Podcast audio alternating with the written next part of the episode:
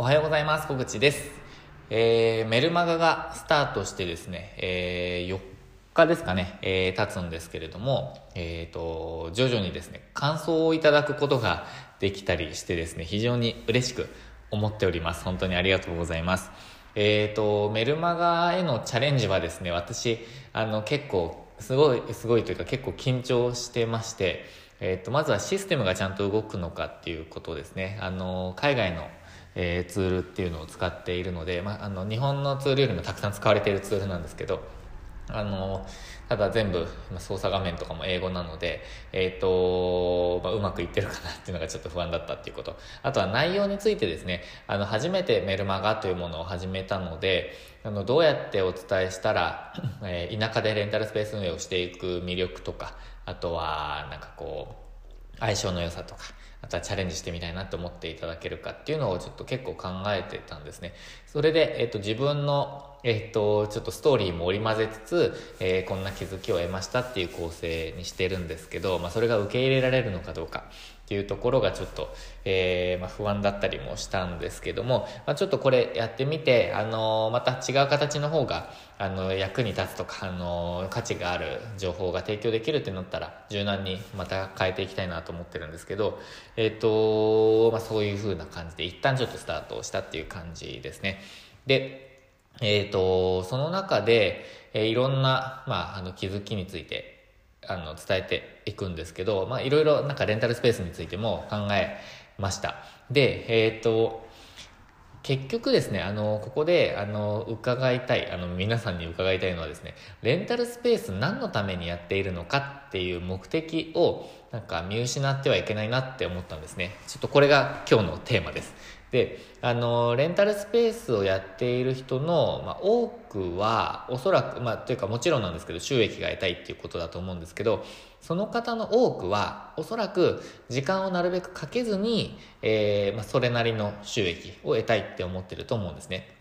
で、えっ、ー、と、多分、それを突き詰めていくと、自分の時間を増やしたいっていうことだと思うんですよ。でも、レンタルスペースをやっているうちに、運営をしているうちにあの副業でも本業でもあのどちらでもだと思うんですけどかなりの時間を投下してしまいがちだと思うんですよで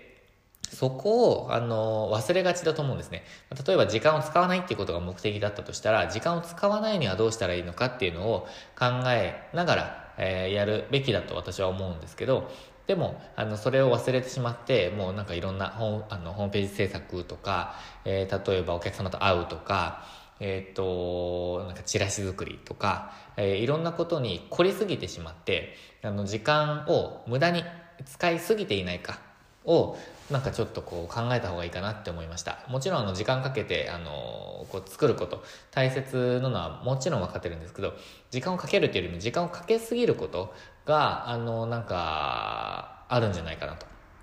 で、えっ、と、それが本当に必要なのかどうかちょっと見極めつつやった方がいいなって思いました。で、私がそれで先月ですね、まあ、今月からか、今月からですね、あのー、基本的にやめようって思ったのは、えっ、と、お客様に、ま、その単発でご利用いただくお客様全員に、えっ、と、お会いしていくっていうことをやめました。えっ、と、実はそれやってたんですよね、私。あの、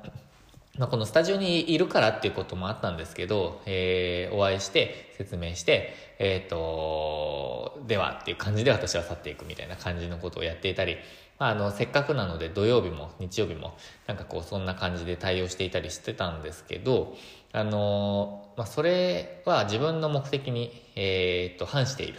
というのが一つ目の理由ですね。で、もう一つは、あの、なんかこう、あったから嬉しいっていう方ばかりじゃないとも思ったんですよ。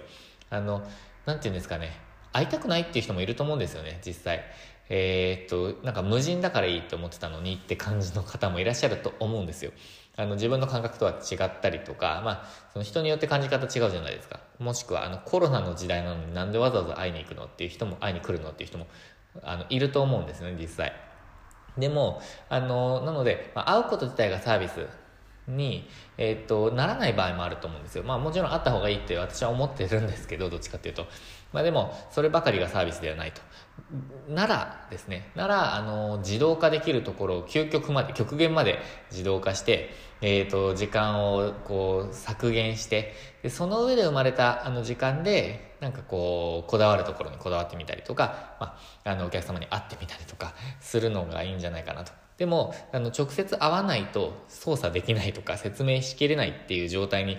なりがちだと思うんですよね。あの、会ってばっかりいると。なので、えー、それをもう、その、まあ、なたがいなくてもっていうことですよね。えっ、ー、と、もう完璧に使っていただける。そんな、スタジオ作り、まあ、レンタルスペース作りっていうのを一旦目指した方がいいのかなって私は思いました。それこそが、やっぱり時間の、あの自分の時間を生み出す、え、結果につながると思っているので、まあ、そのあたりをですね、ちょっとこう、今日は考えておりました。ということでですね、やっぱり時間の使い方は大切ですよね。まあ、でも、その何のためにやっているのかっていうことを、あのー、結構人間って忘れがちじゃないですか。それって別にレンタルスペースにあの置いてるだけではなくて、例えばまあ、あの、勉強している意味とか、仕事している意味とか、えー、っと、まあ、これ何か今これやっている目的とか、あとは、なんか大きな話で言うと、なんかこう、えー、人生の目的とか、なんかそういうのあるじゃないですか。これをやってみたい、これを成し遂げてみたい、これにチャレンジしてみたいとか。でも、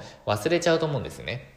なので、まあ、その忘れちゃうって話、先日もしましたけど、でもそれをもうとにかく、あの、目に見えるところに、目につくところに置いておいて、やると。で、それはまあ、レンタルスペースでも同じで、例えば時間をかけすぎない、とかですね、えー、と、まあ、自分の時給を上げていくってことですよね。あのー、例えば収入、収入というか利用料が一緒だったとしても、自分がかける時間が多ければ多いほど、その自分の時給で換算すると、時給がどんどん減っていくのと一緒じゃないですか。なので、まあ、それをなるべくですね、あの、時給を増やしていくっていう努力も必要かなと思います。あの、お金の話がですね、なんか苦手な日本人の中で、なんかこうそういう、話って周りの人としづらいかもしれないんですけど、まあ、でもビジネスをやっている以上あの売上とか利益っていうのを上げていかないといけないと思うのでその利益の部分ですよねそこをあの追求していくっていうのは大事かなってなんか思っています。といっても私は12月1日に独立したばかりのやっと半年経ちましたみたいな、えー、身ですのでなかなかビジネスについて語るなんていうのはまたまだまだ恐れ多いんですけどもでもチャレンジはしていきたいと思っているのでまた新たなステージにですね6月は行きたいなと思っていますので、えー、ですので応援よろしくお願いします何の話だかって感じになっちゃったんですけどでもとにかく何のためにやっているのかを、えー、常に考えながらというか、えー、と念頭に置きながら忘れずにやっていきましょうって話を今日はしたかったのでありますということで、今日も最後までご視聴いただきまして、